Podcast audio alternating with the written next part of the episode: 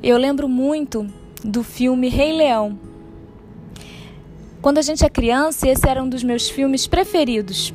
Quando a gente é criança, a gente não entende muito bem. Eu lembro que eu chorava muito todas as vezes que eu revia a cena do Simba, do filhotinho, se perdendo do pai, a morte do pai. E aquilo me tocava muito. E se vocês não se recordam, Simba Logo após que se perde do pai e se sente culpado, porque o tio colocou a culpa da morte do pai, ele foge.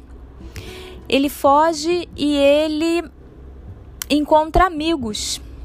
Ele encontra o Simão e o Pumba, que logo, com medo da natureza dele, porque sabiam que ele era um leão, com medo da natureza dele, o inserem num num contexto totalmente diferente da natureza dele. Dizem para ele, apresentam para ele que é muito melhor do que comer carne, comer insetos. Completamente fora da natureza dele. Um leão não come inseto, um leão come carne. Mas eles, com medo né, de serem devorados quando aquele leãozinho crescesse, eles inserem essa realidade para ele. E dizem: Olha, os seus problemas você deve esquecer, porque viver é não encarar os problemas. Na verdade, eles estavam fazendo isso como uma defesa, porque tinham medo de quando aquele leãozinho crescesse, se tornasse um grande leão e não se lembrasse, não tivesse uma memória afetiva e os devorasse. Mas Simba ali ele não tinha registrado ainda muito forte nele a identidade do pai.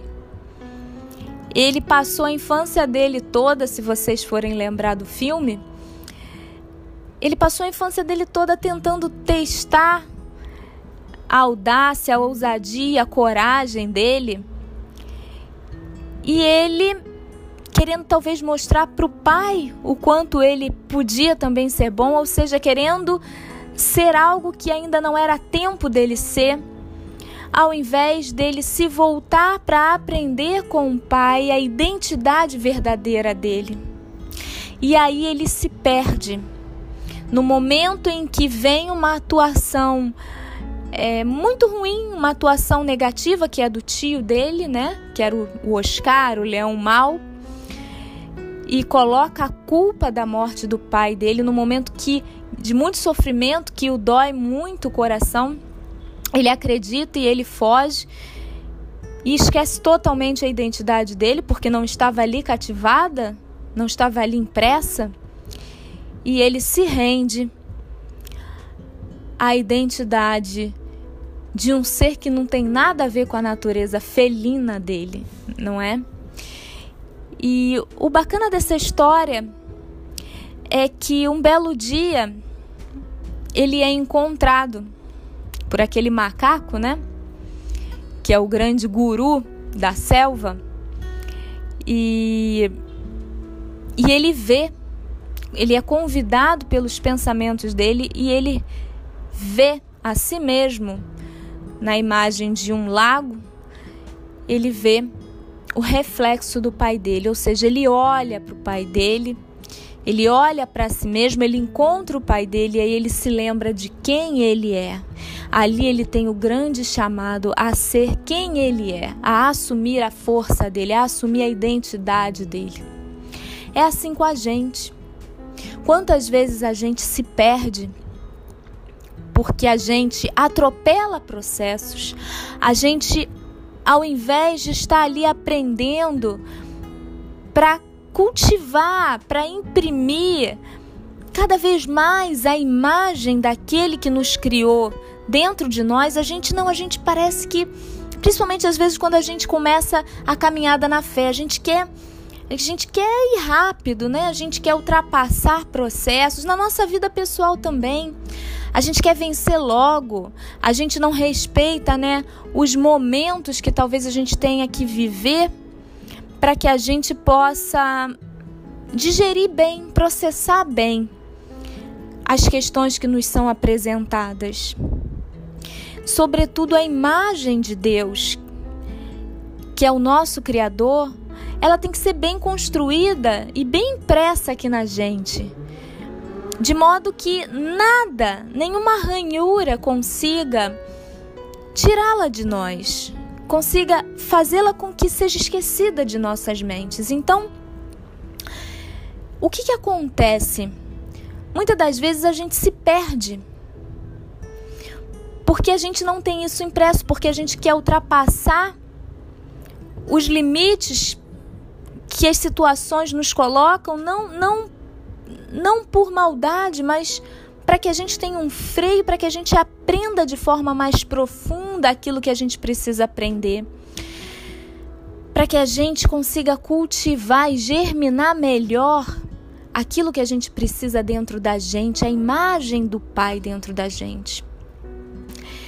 Muitas das vezes a gente quer ousar, a gente quer mostrar para Deus que a gente já sabe, que a gente já pode, que a gente pode assumir inclusive responsabilidades, até mesmo no ministério dele, até mesmo na palavra dele, e às vezes não, a gente está aqui ainda só para aprender. Então, se colocar nessa posição de que estamos aprendendo, de que queremos conhecer o Pai, o Mestre, de que queremos conhecer Jesus, de que queremos conhecer mais e mais Deus, isso é se colocar no centro da vontade dele e observar as direções que ele vai nos dar. Para que a gente possa caminhar sempre com ele, para que não corramos o risco de, como aconteceu no filme Rei Leão, de fazermos como aquele leãozinho nos perdermos por qualquer comentário negativo, acusação ou crítica que venham nos fazer acerca de nós, sobretudo num momento em que a gente se sinta mais fragilizado por algum grande acontecimento, né? Que nos traga sofrimento, questionamentos. Então, nesse momento, é importante a gente estar, tá, percebam, é importante a gente estar tá com essa identidade bem impressa no nosso coração, dentro de nós, na nossa mente, no nosso interior, para que a gente não se perca de quem a gente é, porque a gente é a imagem e semelhança do Pai.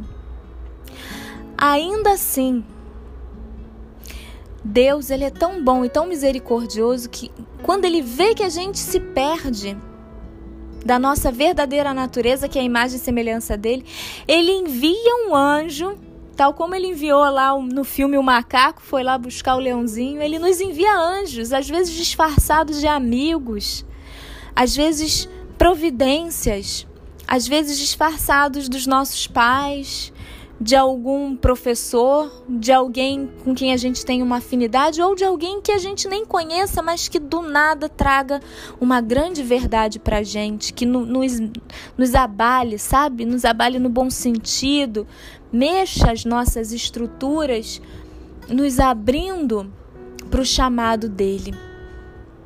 E aí, quando a gente tem esse encontro, com Ele novamente, a gente se lembra de quem a gente é, a gente permite e ganha a força necessária para assumir a nossa verdadeira identidade e o nosso papel no nosso reino,